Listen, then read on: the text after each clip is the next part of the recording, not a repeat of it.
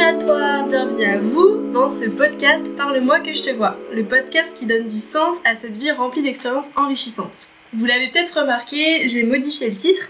La semaine dernière, c'était Parle-moi pour que je te vois et là, je l'ai raccourci et je trouve que ça sonne mieux. Aujourd'hui, on se retrouve pour le deuxième épisode, Maya dans le désert d'Atacama. Cette fois, on va rentrer dans le vif. Vous allez pouvoir accéder à l'enjeu réel de ce podcast. Dans celui-ci, je vais parler des autres, de leur histoire, de leurs particularités, ce qui les fait eux en tant qu'individus, ce qui les fait vibrer, leurs souvenirs, etc. Je vous dis ça parce que la semaine dernière, j'ai parlé beaucoup de moi. Je me suis prêtée au jeu du monologue. Je voulais être ma propre cobaye pour commencer et pour comprendre un peu ce que ça fait de se livrer. J'ai trouvé ça super intéressant et je remercie ceux qui y ont prêté l'oreille. Au niveau du rythme de la publication, je vais essayer de me cantonner à une publication hebdomadaire toutes les semaines. Et euh, voilà, si jamais mon emploi du temps change, peut-être que ce sera un peu moins souvent, mais je pense que vous serez compréhensif. Bon, sans plus attendre, je vais laisser ma super amie Maya, qui inaugure mon projet, se présenter. Euh, bah, tout d'abord, merci euh, Alice de m'avoir invitée dans ton projet de podcast. Donc, euh, comme tu me l'as demandé, tu m'as demandé de me, présenter en, disant bah, mon prénom, mon âge, ce que je faisais dans la vie, donc mes études, où j'habitais, ce que je faisais en dehors des cours, et de manière générale, ce que j'aimais faire, ce que je n'aimais pas faire, ce que je détestais, et quelques traits de personnalité. Donc, comme tu me l'as demandé, je vais le faire. Donc mon prénom c'est Maya, j'ai 21 ans euh, depuis quelques jours. J'habite euh, à Grenoble donc euh, où je fais des études scientifiques. Je suis en L3 physique et magistère de physique. Ce que j'aime faire en, dehors des cours c'est bah, de la musique. Donc ma lubie en ce moment avec le confinement c'est le ukulélé. Et donc j'aime bien chanter, chanter en même temps que je m'accompagne du ukulélé. En, en dehors de la musique, je fais de la, je fais de la danse, donc au conservatoire de Grenoble. Et euh, j'aime bien faire aussi des, des arts manuels. Donc euh, en ce moment, je fais euh, de la création de guirlandes lumineuses. Donc je, je, plie des papiers avec une technique d'origami. Et je, les, je fais du collage et je crée donc des guirlandes. Et elle est trop forte pour ça, je vous encourage à aller voir sa page Instagram qui s'appelle L'Enguirlandeuse. Je la mettrai en description. Voilà, je te laisse continuer. Alice. Euh, de manière générale, j'aime bien euh, être passionnée dans ce que je fais. Euh, je n'aime pas faire ce qui me plaît pas, donc normal comme tout le monde. J'aime vraiment pas les devoirs, les obligations, les deadlines, le stress. Ce qui fait qu'à chaque fois que j'ai quelque chose à rendre, beaucoup de travail ou des partiels, euh, je repousse tout au dernier moment et euh, je me dis j'ai encore le temps, j'ai encore le temps et je me retrouve à trois jours avant mes partiels ou euh, la veille d'un rendu de travail à tout faire d'un coup et à stresser et à me mettre dans des étapes pas possibles. Mais jusqu'à maintenant ça a fonctionné et donc tant que je me prends pas un mur, cette technique, je continuerai de la pratiquer. C'est euh, la procrastination, on la connaît la, bien. La procrastination, donc je suis la reine dans ce domaine. Euh, je peux commencer à travailler à 23h pour rendre un travail à 8h. Voilà, tout va bien. Euh, sinon, j'aime bien ne rien faire, j'aime bien glander, euh, prendre soin de moi, euh, prendre mon temps, mais je déteste m'ennuyer. Donc c'est un peu paradoxal parce que, euh, en général, quand on fait rien, on s'ennuie, mais pas forcément. J'aime bien ne rien faire, réfléchir. Et par contre, je m'ennuie, par exemple, euh, quand je suis en cours, euh, dans un cours qui ne m'intéresse pas forcément, ou euh, bah, il y a des moments où juste tout simplement on s'ennuie, on réfléchit à rien et on se fait chier. Voilà. Et non, mais d'ailleurs, je, vais rebondir là-dessus parce que je pense que c'est un bon point pour introduire ce podcast. En fait, s'ennuyer, c'est hyper important aussi. Il y a des parents qui disent à leurs enfants va t'ennuyer, et je trouve que c'est pas bête. Des fois, il faut mmh. prendre 5 minutes, juste être sur son lit, regarder le plafond. Et c'est une technique qui est pas mal préconisée, que ce soit pour la méditation ou d'autres choses. Et je trouve que c'est assez intéressant. Oui.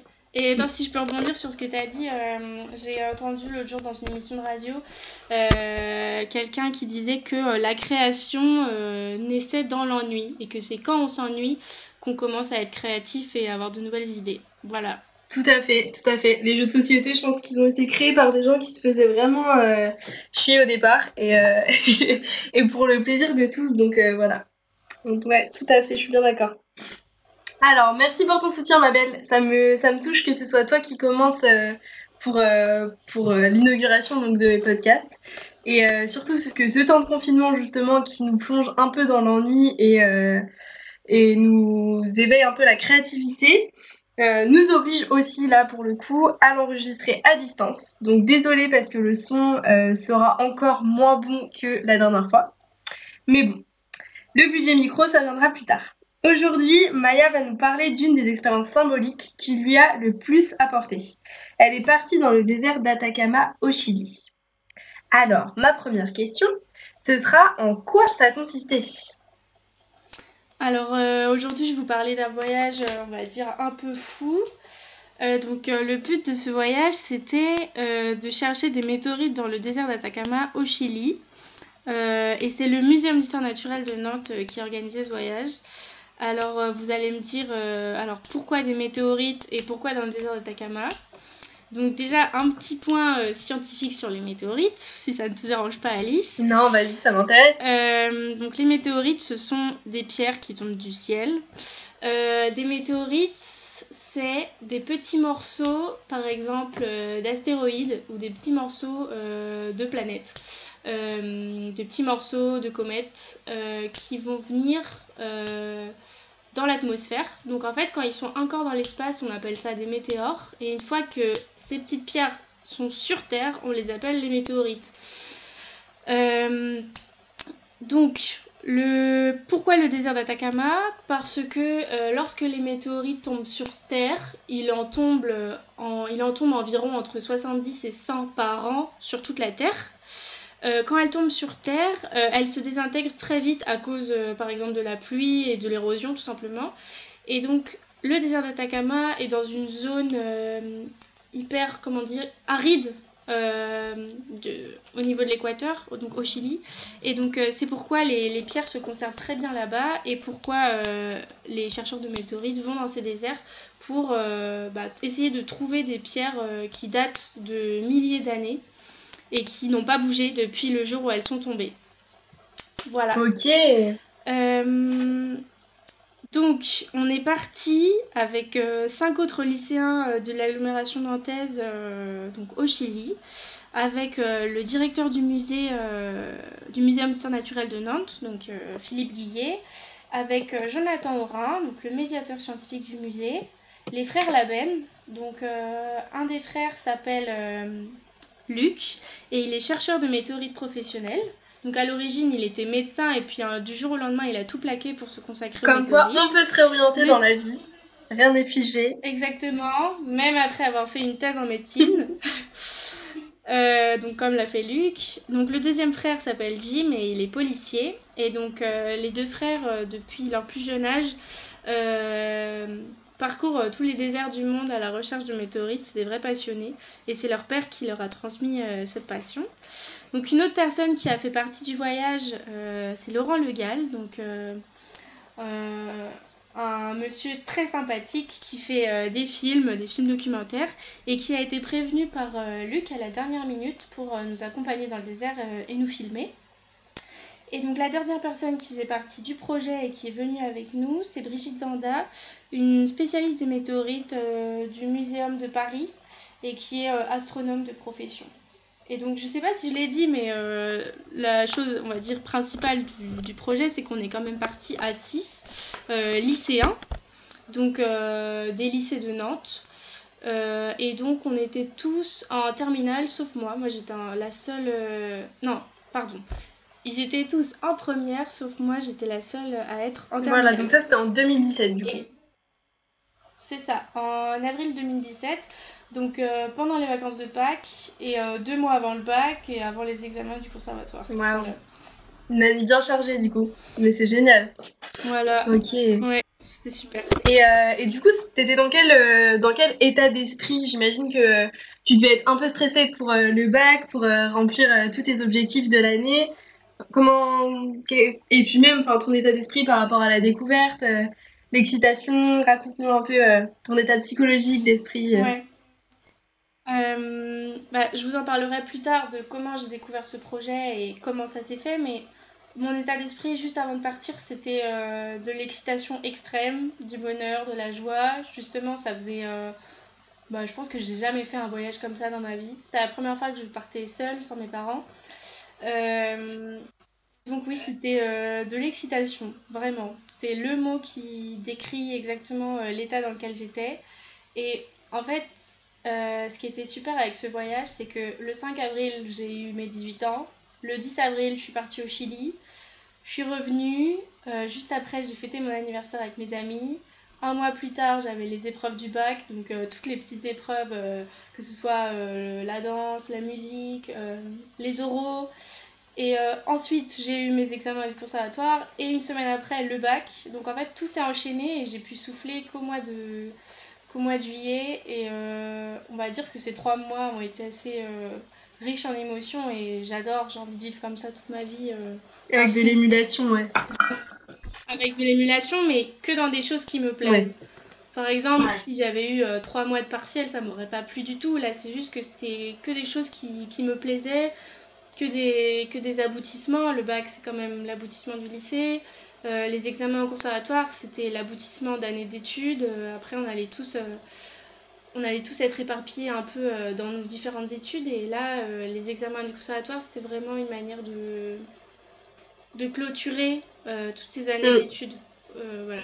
Ouais, parce que c'est vrai qu'on était dans un super lycée euh, dans lequel on avait de la chance, la chance de pouvoir pratiquer un instrument, pratiquer un art. en l'occurrence, c'était la danse, mais il y avait aussi des handballeurs, des, des personnes qui apprenaient une autre langue, qui passaient leur bac dans une autre langue, et, et c'était assez ouf si vous voulez savoir euh, quel lycée c'était, vous pourrez me demander en commentaire. Et euh, aussi, si vous êtes intéressé pour euh, des projets qui permettent aux jeunes de, partir en voyage, je connais pas mal de plateformes qui, ou d'associations qui, peuvent vous le permettre. Donc voilà, même hors lycée. Et, c'est vrai que comme le dit Maya, ça peut être quelque chose d'hyper excitant. Donc voilà, n'hésitez pas. Alors, je reviens sur mes petites questions. moi, ce qui me, je suis curieuse pour savoir ce qui t'a le plus déplu et le plus plu dans ce voyage pendant les 10 jours hmm, Je pense que ce qui m'a le plus plu, c'est d'être avec euh, toute cette équipe de, personnes. quand on parle du voyage, on se concentre euh, beaucoup sur le côté spectaculaire, de partir à l'autre bout de la planète, de, voir des paysages magnifiques, euh, je vous en parlerai encore tout à l'heure mais on oublie peut-être des fois le côté humain de l'aventure et c'est peut-être ça qui m'a le plus marqué euh, tous les moments de partage ensemble euh, le fait d'avoir appris bah, plein de choses auprès de auprès de Luc sur les météorites mais aussi sur, euh, sur tout le monde. Enfin on a vraiment passé des, des moments incroyables. Je me rappelle d'une soirée où on avait chanté autour d'un feu. Ça fait très cliché comme ça mais on a, on a tous chanté autour d'un feu en mangeant des grillades et en regardant le ciel étoilé. Je rigole pas, cette soirée s'est vraiment passée comme ça. Mais c'était la plus belle soirée du voyage. C'est génial, c'est trop cool que tu gardes euh, mm. des moments comme ça qui finalement euh, sont marquants parce qu'en fait c'est des moments humains. Alors, euh, quelle signification l'endroit, donc le désert d'Atacama, qui est donc au Chili, je le rappelle, quelle signification l'endroit avait pour toi? Euh, alors, ce qui est un peu fou encore, c'est que le projet bah, se passait au Chili, donc euh, mon pays d'origine. Donc, je suis née en France, mais euh, ma maman et ma soeur sont nées au Chili. Donc, j'ai été j'ai été éduquée et élevée dans, dans la culture chilienne et euh, depuis, depuis que je suis toute petite, je vais régulièrement au Chili donc pour voir ma famille maternelle. Et donc euh, ce, ce, voyage était à double tranchant pour moi. Euh, d'une part, c'était la première fois que c'était la première fois que j'allais partir au Chili donc seule, sans ma famille. Ça faisait dix ans que j'avais pas vu donc ma famille maternelle et j'ai eu la chance de les voir quelques heures là-bas. Euh, et euh, le deuxième point euh, pour lequel ce voyage était vraiment important pour moi, c'est que le désert d'Atacama a une histoire pour ma famille.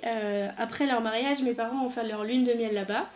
maintenant, ils sont séparés, mais je trouvais que ça avait quelque chose de beau d'aller dans l'endroit où mes parents s'étaient aimés très fort, là où ils avaient vécu plein de choses, des moments de bonheur. Et pour moi, c'était, je trouvais ça très symbolique et beau euh, donc d'aller dans l'endroit où mes parents s'étaient aimés fort. Et, euh, et donc c'est pourquoi euh, bah, ce voyage était d'une part scientifique pour moi, humain et en lien avec mon histoire. En fait, c'est un peu une forme de synchronicité, j'appellerais ça comme ça. C'est ça, exactement. Tout, comme si tout ce que j'avais bah, je pense qu'on va en reparler encore dans le podcast de cette synchronicité parce que même maintenant, le voyage a des répercussions euh, sur ma vie actuelle.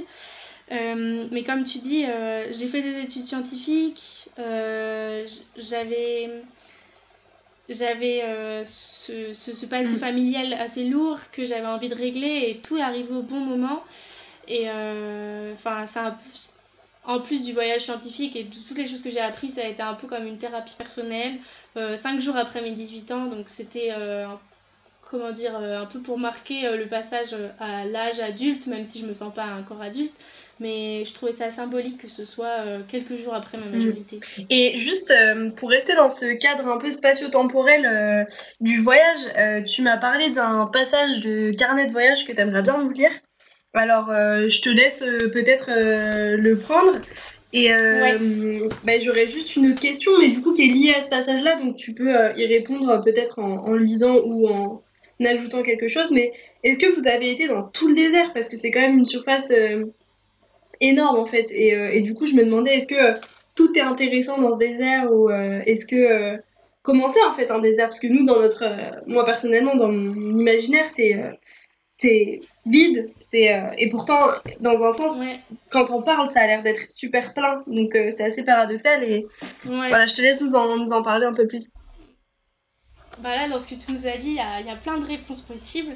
Euh, alors, déjà, le désert, comment le décrire? Je dirais que c'est des montagnes de petits grains. c'est pas un désert de sable comme le désert du Sahara, c'est un désert de gravier.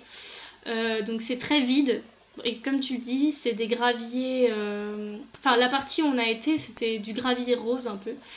Euh, et donc, euh, c'est des, des, plaines, des, des, collines, des montagnes. je sais pas trop comment décrire ça. ça.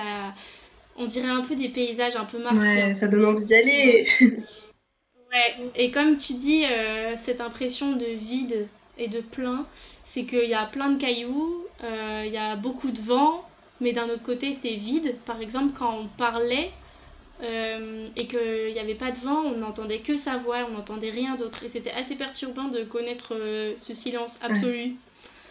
Voilà. Euh, sinon, pour rebondir sur ce que tu as dit pour le, le, carnet de voyage, donc le, le, musée nous avait demandé de, de, raconter un peu nos aventures dans un carnet de voyage. Euh, donc j'ai réussi à tenir ce carnet euh, les trois premiers jours et en fait on se rend vite compte que quand on est pris un peu dans l'effervescence euh, du voyage, très vite on, on prend plus le temps pour écrire et donc dans mon carnet de voyage j'ai les trois premiers jours du voyage mais pas plus. Et bon je regrette pas parce que j'ai profité de, des moments, enfin de tous les moments sans avoir écrit je me rappelle, mais c'est vrai que avoir une trace écrite sur euh, ce qu'on a vécu, euh, ce qui nous a marqué, alors que c'est pas forcément des choses importantes, ça peut être des choses un peu futiles. Elles deviennent importantes euh, lorsqu'on les relit trois ans plus tard. Ouais, puis en fait, même par rapport à ça, je vous encourage, vous qui nous écoutez, à juste avoir un petit carnet parce que ça peut être hyper enrichissant, comme tu dis, de, de, de, le relire plus tard, que ce soit mm. un mois plus tard ou dix ans plus tard. Moi, je sais que j'ai pas mal de carnets que j'ai commencé, que j'ai pas fini. Et en fait, avant, je me bloquais en me disant je peux rien rajouter parce que c'est cette expérience en particulier ou cette histoire-là. Mais en fait, euh, on peut le mettre en abîme après, on peut euh, tout à fait euh, mélanger les choses. J'étais restée sur ce blocage de mes profs qui disaient tout le temps ouais, un carnet par matière. Et en fait, là, actuellement, j'ai un carnet, pour tout vous dire, avec les podcasts, avec des expériences, avec des cours de danse. Mm. Enfin, voilà, on peut tout mélanger. Et le principal, c'est finalement, si ça peut vous aider à garder une trace et à vous souvenir. Moi, je me dis tout le temps, euh, si un jour je deviens. Euh, enfin, j'ai l'Alzheimer, euh, ça me fera toujours plaisir de, de retourner dedans. Mm. voilà. Non, mais c'est clair. C'est en fait, c'est surtout les choses vraiment qui nous semblent bêtes sur le moment. En fait, moi j'ai plutôt tendance à écrire les carnets, comme tu le dis, pour des souvenirs aussi. Par exemple, pour les relire dans 10 ans. Je me dis, dans 10 ans, quand j'aurai 30 ans, je me dirais ah purée, euh, j'ai pensé ça, euh, j'écrivais de telle manière. Euh. Enfin, voilà, toutes les petites choses qu'on oublie, c'est super intéressant de les, de les écrire, même si elles nous paraissent bêtes au moment où on les écrit. Et donc, pour rebondir sur une petite chose bête que j'avais écrite dans le carnet, donc, je vais vous lire la page du 12 avril. donc, c'est le premier jour dans le désert. Et voilà. Alors, 17h. Nous repartons sur la route, la Panamérica, qui va du sud du Chili au nord de l'Amérique du Sud, en ligne droite. Je suis frappée par la quantité faramineuse de mausolées qui bordent la route. On y trouve généralement une croix, des fleurs, des bougies et des drapeaux chiliens. Ils sont très bien entretenus pour la plupart. On explique ce grand nombre de décès par la linéarité et la longueur de la route, ce qui endort les routiers. Nous apercevons la mano del desierto. 17h30. Arrêt des 4x4 entre deux dunes. La première chasse aux météorites est ouverte. Sous un grand soleil, nous foulons pour la première fois le sol d'Atacama. Aucune météorite de trouver aujourd'hui pour le groupe sauf pour Luc, à 19h33 exactement. 20h. C'est sous un splendide coucher de soleil que nous rentrons en voiture. Le désert vire au rose pâle, je suis en plein rêve. À l'horizon, les montagnes s'effacent. Les premières étoiles montrent le bout de leur nez. Les six passionnés d'astronomie ont le nez en l'air. 23 heures. Nous arrivons à l'hôtel pour une bonne nuit de sommeil. La baie vitrée nous montre alors les lumières de la ville d'Antofagasta. Donc voilà pour cette page de carnet. Donc, comme je vous le disais, euh, là, dans, ce que je la première chose que je vous ai dite, ça concernait euh, donc les mausolées qu'il y avait sur le bord de la route. Alors ça, je m'en souvenais absolument pas euh, lorsque j'ai réouvert ce carnet aujourd'hui pour, pour choisir un extrait. Et euh, donc voilà, je trouve ça assez intéressant de me dire que j'avais noté ça à l'époque, alors que ça me semble pas essentiel dans le voyage, mais euh, ça rajoute des petits détails euh, qui sont super. Carrément, c'est très beau et moi j'ai fermé les yeux pendant que tu lisais ça et je me suis un peu imaginé les, les paysages, donc voilà, c'est c'est trop beau et voilà, merci. Alors, euh, là, je vais passer à une autre question. Euh, donc, je referme un peu le cadre spatio-temporel. Je me demande un peu, euh, au niveau logistique, comment tu t'es préparé au voyage? Ça rejoint un peu la question tout à l'heure par rapport à ton état d'esprit, mais c'est plutôt lié à la préparation. Est-ce que je peux parler de la préparation du coup de ta valise, mais aussi de ta préparation mentale Voilà. Ouais. Euh, alors pour commencer au, tout tout début euh, de la préparation du voyage, c'est déjà euh, pourquoi je l'ai fait et comment, comment j'y ai eu accès en fait. Donc le tout tout tout début de l'histoire, c'est un mail dans ma boîte mail de mon professeur de SVT qui m'envoie un, appel, un appel à un concours de nouvelles. donc pour les premières. donc je me dis bon bah c'est pour les premières, c'est pas pour les terminales, mais bon je vais quand même le lire. Et euh, donc, c'était un appel du Muséum de Nantes pour écrire euh, une nouvelle à la manière de Jules Verne pour gagner euh, un voyage dans le désert d'Atacama. Alors là, quand j'ai vu ça, je me suis dit non, mais c'est quoi ce truc Faut écrire une nouvelle pour aller au Chili, à Atacama. Donc, ça faisait que. ça faisait que rebondir dans ma tête et de me dire mais attends mais c'est quoi ce c'est quoi ce truc là de fou? Et donc euh, j'ai mis toutes mes tripes euh, dans cette nouvelle. Fallait aussi écrire euh, une lettre de motivation pour expliquer pourquoi on avait envie de partir et pourquoi fallait nous choisir nous. Et donc j'ai expliqué que voilà j'étais originaire du Chili, que j'étais passionnée d'astronomie, que que c'était une expérience de fou et que j'avais tout simplement envie d'y participer. Et euh, donc j'ai eu la chance d'être prise. Et donc euh, ça, je remercierai jamais autant euh, les, les, organisateurs du voyage, quoi, qui, de l'expédition scientifique, qui, qui m'ont choisi parce qu'ils m'ont donné une chance, une chance inouïe. Donc une fois qu'on a su qu'on avait été pris, on a eu pas mal de réunions donc, au, muséum, euh, au muséum de Nantes. Donc, tout d'abord pour euh, découvrir un peu ce qu'était une météorite, parce que euh, avant, avant cette expédition dans le désert, j'en avais entendu parler parce que j'étais passionnée d'astronomie, mais je ne savais pas vraiment ce que c'était. Donc, on a eu une visite du muséum de Nantes où des météorites sont sont exposées. Donc je vous invite, si vous habitez à Nantes, à aller jeter un petit coup d'œil là-bas. Il y a par exemple un morceau de météorite martienne. Voilà, si ça peut vous intéresser. Euh, ensuite, pour concerne euh, les préparatifs. Je vais juste rebondir sur ce que tu as dit, Maya. Je te coupe, excuse-moi. Oui, oui. Euh, par rapport aux, aux conditions d'admission pour, euh, pour le départ, en fait. C'est hyper intéressant ça, parce que toi, tu étais en terminale, c'était destiné aux premières, mais tu t'es pas dit pour autant, ok, c'est mort. Et je pense que ça, c'est une valeur essentielle dans la vie, en fait, de ne pas s'arrêter à des formes d'obstacles, parce que là, pour le coup c'était un peu éliminatoire, mais finalement, tu t'es dit, bah non, non, euh, je vais y aller, je vais, euh, je vais montrer que je, le veux. Et parfois, en fait, la volonté mm. dépasse, et même tout le temps, hein, on voit, enfin, la volonté dépasse euh, beaucoup de choses et, et, nous permet de faire un, énormément. Donc voilà, je trouve ça, je trouve ça, mm. je trouve ça beau encore une fois. Je te laisse continuer. Bah oui, pour euh, revenir sur ce que tu dis, euh, c'est vrai que c'était destiné aux, premières, mais je me suis dit, mais pourquoi c'est pas destiné euh, au terminal? Et donc j'ai appelé donc, les organisateurs, donc je suis tombée au téléphone avec Jonathan, sur Jonathan Brun, qui m'a dit, ah non, bah tu peux postuler. Moi j'avais mis première parce que je me disais que l'année du bac, bah, on préparait le bac, c'était peut-être pas le meilleur moment pour partir. Mais il m'a dit, bah bien sûr, postule, ce sera pas du tout un critère de sélection.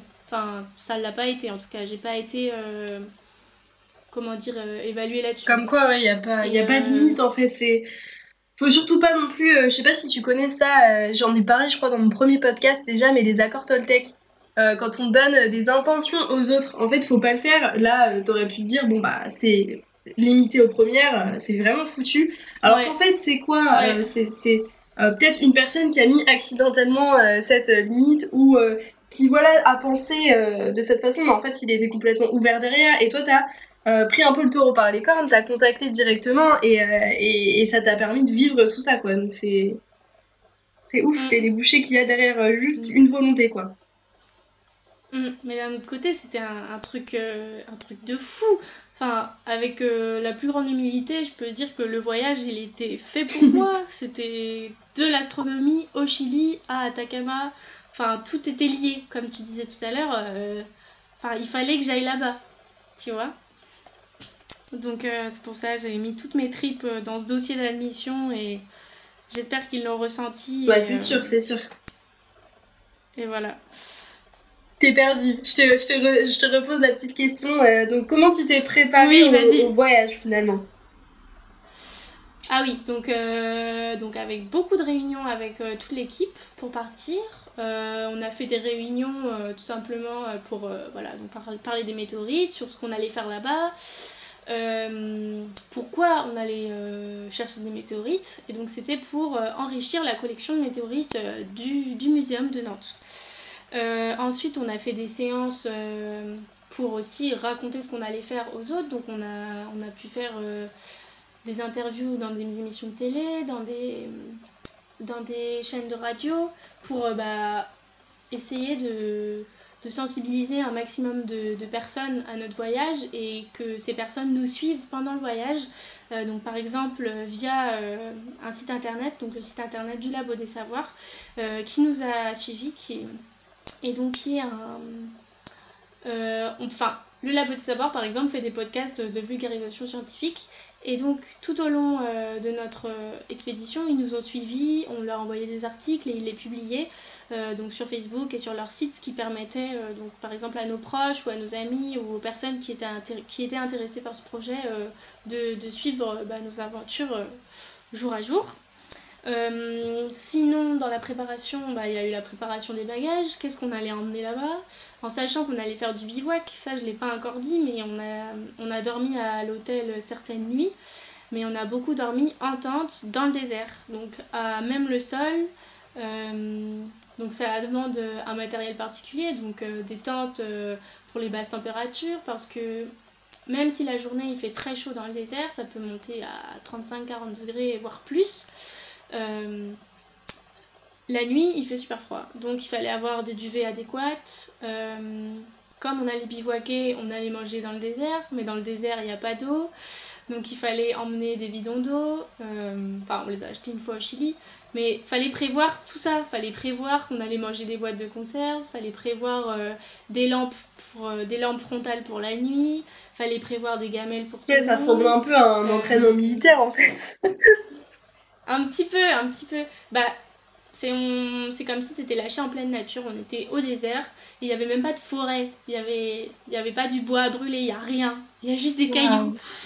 Donc euh, il fallait tout emmener euh, dans les 4x4. Et moi j'ai trouvé ça absolument génial hein, de d'aller dans un endroit où il n'y a rien, euh, tu as juste le strict minimum et t'es Ouais, puis en fait vous étiez pas mal pris en charge quand même. On vous a un peu inculqué le comment faire quoi. Vous étiez il y avait ce côté rassurant et en même temps, du coup, vous pouviez pleinement profiter de cette aventure, quoi. Ouais, bah, il y a Luc Laben qui nous a énormément raconté bah, toutes ses expériences dans les différents déserts du monde. c'est lui qui a donné beaucoup de tips de, de, voyageurs, tu vois, euh, pour euh, partir dans les meilleures conditions possibles. Donc, euh, ce qui était assez drôle, par exemple, le jour du départ, on s'est tous retrouvés avec les mêmes habits de chez Decathlon, les mêmes poches à eau. les poches à eau, c'est là où on met, par exemple, un litre d'eau avec un petit tube pour boire. Enfin, c'était assez rigolo. on avait tous les mêmes chaussures de marche. Ok. Et, euh, et ouais, et du coup, t'as as, dormi euh, à la Belle Étoile aussi. Euh, enfin, comment. Pareil, décris-nous un peu ce que c'est un bivouac ou alors. du coup, est-ce que c'était confortable? Est-ce que c'était important le confort dans cette expérience en fait? Ou est-ce que finalement, le fait que les paysages soient aussi beaux et que et qu'il y ait tout le côté humain derrière, ça vous permettait de pas trop y penser quoi? Parce que 10 jours en bivouac, ça peut être long parfois j'imagine. Alors, on n'a pas, on pas fait 10 jours en bivouac. Je pense qu'on a dû faire, euh, si mes souvenirs sont bons, on a dû faire euh, deux sessions de 3 nuits à la suite. 3 nuits, puis 2-3 euh, nuits à l'hôtel, puis 3 ou 4 nuits en bivouac. On n'a pas tout fait d'une traite. Je pense que ça a participé au confort et au, au bon, pardon, au bon moral, au bon moral de la, enfin de, de, de, de toute l'équipe. Euh, donc le bivouac, oui, on a dormi dans, dans, des tentes la plupart du temps ou dans les voitures. Euh, on a fait une nuit à la Belle Étoile seulement une fois parce qu'il fait vraiment super froid. Hein. Ça descend à moins 0 degrés euh, la nuit. et ce qui est assez marrant, c'est que la nuit il fait super froid et le matin, une fois que le soleil s'est levé, ça tape en, allez, en une demi-heure, la, température peut monter de, de 20-30 degrés, quoi. C'est vraiment impressionnant. Et ça, ça s'explique comment? C'est parce qu'il n'y euh, a pas d'arbres C'est parce que c'est à découvert? Euh, alors là, honnêtement, Alice. Non, je voulais, je voulais faire un petit côté culture générale, tu vois. c'est pas. honnêtement, honnêtement, j'en sais rien. Je pense que c'est juste le okay. quoi. Oh, je sais pas. non, mais intéressant. Euh, peut-être que les personnes qui nous écoutent chercheront et, et nous apporteront la réponse.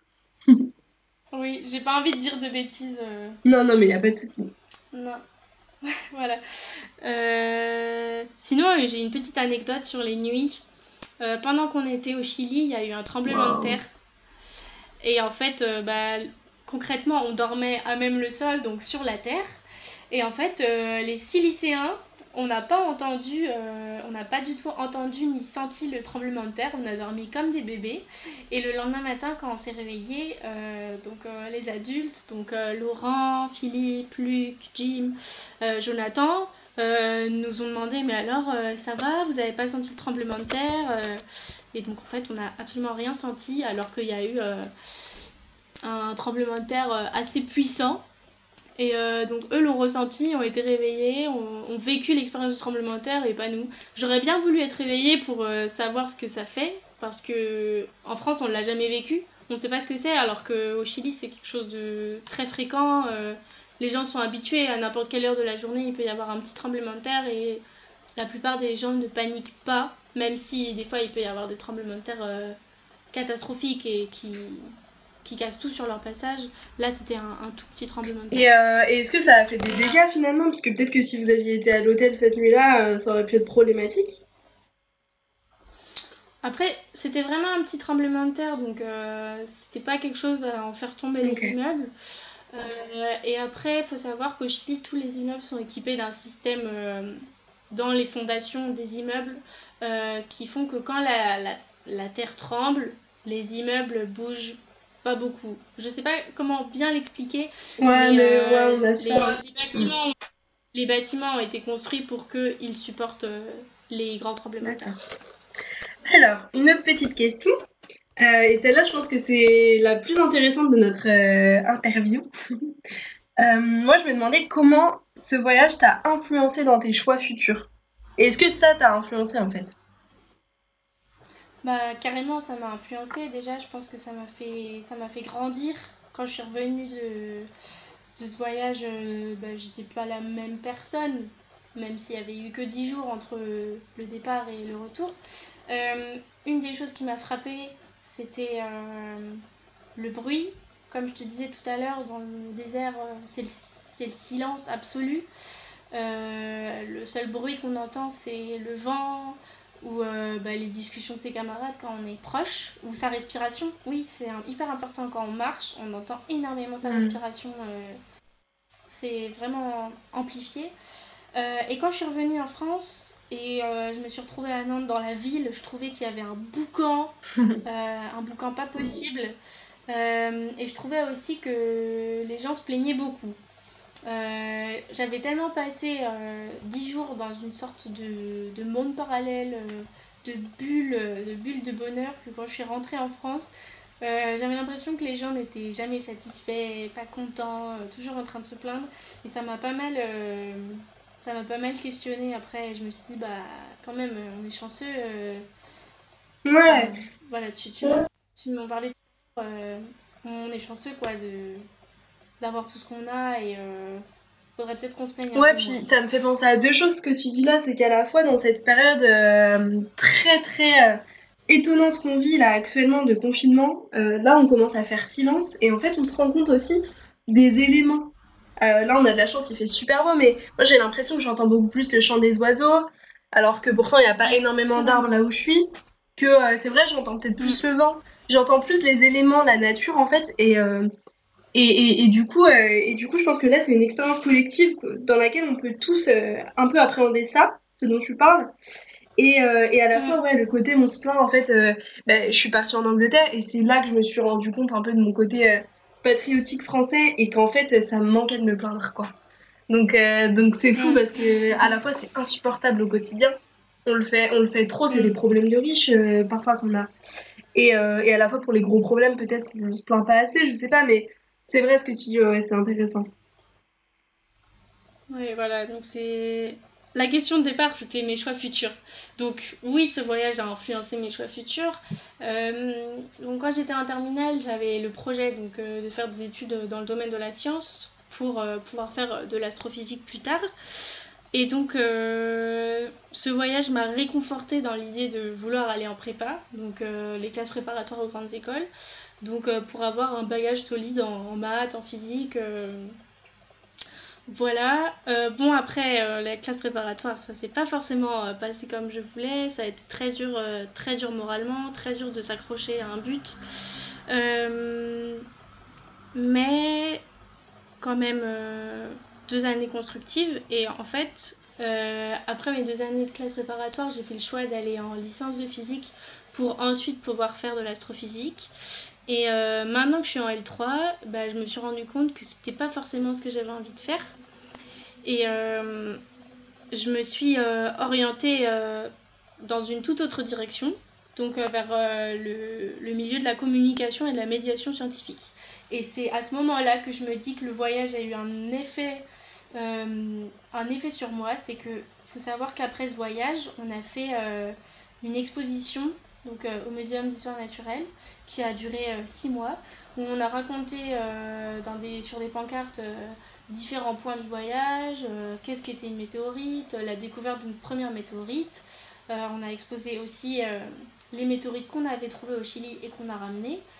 Et en fait, je me suis rendu compte que c'était c'était ça qui me plaisait aussi, c'était de faire partager aux gens le, l'expédition scientifique qu'on avait vécue et euh, de pouvoir expliquer euh, avec des mots simples ce qu'était une météorite. Et en fait, ça, ça s'appelle la, la, vulgarisation scientifique. Et donc, euh, et donc maintenant, je me retrouve bah, là maintenant à faire mes dossiers pour rentrer en master et je me dis, mais en fait, ce que tu as aimé à ce moment-là et qui te faisait vibrer, bah, c'est ça que tu as envie de faire dans ta vie. Tu vois, même si c'est pas faire de l'astrophysique pure et dure, je pourrais en parler dans la vulgarisation scientifique. Et, et, le faire vivre. Quoi. Encore une... Voilà, et encore une fois, on va utiliser la, la phrase tout est lié, mais c'est un truc de fou. Hmm. Là, je me rends compte que ce que j'ai vécu il y a trois ans, ça a encore un effet et un impact sur mes choix actuels tu vois. C'est ouf, c'est assez ouf. Et en fait, euh, ça prouve encore, euh, si euh, là, il y a des lycéens qui nous écoutent ou des personnes qui savent pas du tout ce qu'elles veulent faire ou alors qui sont persuadées, en fait, ça concerne tout le monde, c'est que le changement de choix, il n'y a rien de fatal, il n'y a rien de dramatique à ça. Et parfois, ça peut être un changement. Bon, là, finalement, tu restes quand même dans, ta branche et oui, dans le ouais, Et t'en fais quelque chose, en fait. Tu fais de tes expériences un un tout ce qui te permet de continuer ta voie et de pas euh, t'ennuyer non plus parce qu'il y a ça, il y a cette question de se lasser des choses. Euh, moi, je me suis euh, clairement lassée de la danse, je vous en parlais dans le premier épisode. Et en fait, il n'y a pas de mal à ça, il y a pas de faut pas se sentir coupable, faut réussir à faire de bah, de son futur un truc cool quoi et, qui est pas déterminé par un passé qui en fait, on se promet on se promet rien quoi, il y a pas de c'est voilà, intéressant de et important de mettre ça en enfin de, de, de montrer que ce point-là est important quoi. Pour, pour moi. Et puis bah, j'espère que ça parlera à certaines personnes aussi. Alors, pourquoi, euh, quand je t'ai demandé de me parler euh, d'une expérience qui a été enrichissante pour toi, tu as décidé de me parler de cette expérience en particulier? Euh, Parce que quand tu m'as parlé de ça, c'est la première chose qui m'est venue à l'esprit, tout simplement. Parce que c'est un voyage de fou. Il n'y a pas, il a pas d'autre mot pour le décrire parce que parce que des voyages comme ça, je pense qu'on n'en fait qu'un dans sa vie. Je pense que je voyagerais, j'aimerais énormément euh, voyager et, et découvrir de nouveaux paysages, de nouveaux pays, faire des nouvelles rencontres. Mais ce voyage à ce moment-là, avec ces personnes, euh, avec cet objectif de, d'expédition scientifique, ce sera qu'une fois dans ma vie. Et, euh, et bah, tout simplement parce que c'était incroyable et parce que tu m'as demandé de raconter une expérience enrichissante. Et parce qu'elle a été extrêmement enrichissante. Surtout ouais, c'est marrant ça, c'est que. Enfin, j'ai un peu le. J'ai un peu le même truc, euh, j'ai fait un voyage au Québec et maintenant à chaque fois que je voyage quelque part d'autre, j'arrive pas à retrouver ce goût-là. Alors peut-être parce que je prends ce voyage comme un, une base, un truc incroyable, mais en fait, euh, mais en fait ouais, comme tu dis, des fois on, on, vit une chose une seule fois et, et on peut pas on le retrouvera pas dans, dans un autre voyage ou dans, dans une autre expérience quoi. Mm. ouais exactement. Bah écoute euh, moi je trouve que cette dernière réponse là que tu nous apportes euh, peut être un bon moyen de, de, clôturer ce très beau podcast que tu m'as permis de faire aujourd'hui. Donc bah, je te remercie Maya pour ta générosité pour ta capacité à reconnaître ce que tu as eu la chance de vivre et pour ta faculté à te re-questionner aussi chaque jour voilà, merci Maya. bah, merci Alice. Il y a juste un truc que j'ai oublié euh, de dire et qui me semble euh, que j'ai envie de partager. Ok, vas-y. Euh, une des particularités quand même du désert d'Atacama, c'est que il est coincé entre deux chaînes de montagnes. Et ce qui fait qu'il n'y a pas de pollution lumineuse et pas de, pollution, de pollution atmosphérique. Et donc, dans ce désert s'installent euh, des grands télescopes euh, d'observation, donc euh, du ciel. Et on a eu la chance d'aller visiter le plus grand télescope du monde qui s'appelle le Very Large Telescope. Et en fait, dans les, dans les six personnes qui étaient sélectionnées pour ce voyage, on était tous passionnés d'astronomie. Et quand on dit à quelqu'un qui est passionné d'astronomie qu'on va aller visiter le plus grand télescope du monde, c'est un truc de fou. Et, et donc cette visite du VLT, cette journée-là, c'était vraiment quelque chose d'incroyable. Euh, enfin, un, très très très beau souvenir euh, du voyage. Ok. On sent encore ta passion euh, dans ces dernières phrases. Donc, donc je t'en mm. remercie d'autant plus parce que, parce que, en fait, la passion, c'est. Oh, je vais encore me, je vais encore me, me développer là-dessus, mais, mais c'est vrai que quand tu parles, on, sent ça et je me rends compte qu'en fait la passion c'est pas forcément lié à quelque chose ou euh, à par exemple la passion pour euh, la peinture ou la passion pour le théâtre. Mm. Euh, il y a des personnes qui m'ont dit oui j'ai pas de passion, toi c'est trop cool, t'as une passion. Bah ouais mais en fait une passion ça peut être un moment hyper furtif ou ça peut être voilà votre votre sens alerte en fait pour pour ce, pour ce télescope géant et, et, je, trouve ça, voilà, je trouve ça intéressant de, qu'elle soit toujours là en fait, qu'il y ait toujours cette petite flamme. Et, et donc voilà, merci. Bah de rien Alice. Comme, comme tu dis, la passion c'est pas pour un objet, mais c'est la façon, la façon de, de, de faire. Ouais, d'appréhender quelque chose. Tu pourras couper ça. C'est pas grave. Non, non, non, c'est. Je pense que je pense que c'est compréhensible et que c'est hyper dur à, à, dire avec les mots, donc, euh, donc voilà. Mais en tout cas, on a pris le temps euh, de d'écouter euh, ton témoignage aujourd'hui et, je pense qu'il y avait beaucoup de choses très jolies à accueillir dedans. Donc que vous l'écoutiez au petit déj ou quoi, n'hésitez pas à, à, me laisser un, un, petit commentaire pour pour les prochains épisodes.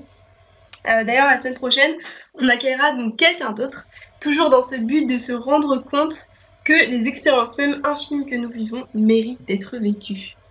Merci beaucoup Maya, merci beaucoup à vous. Merci Alice. Je vous fais de gros bisous. salut, salut.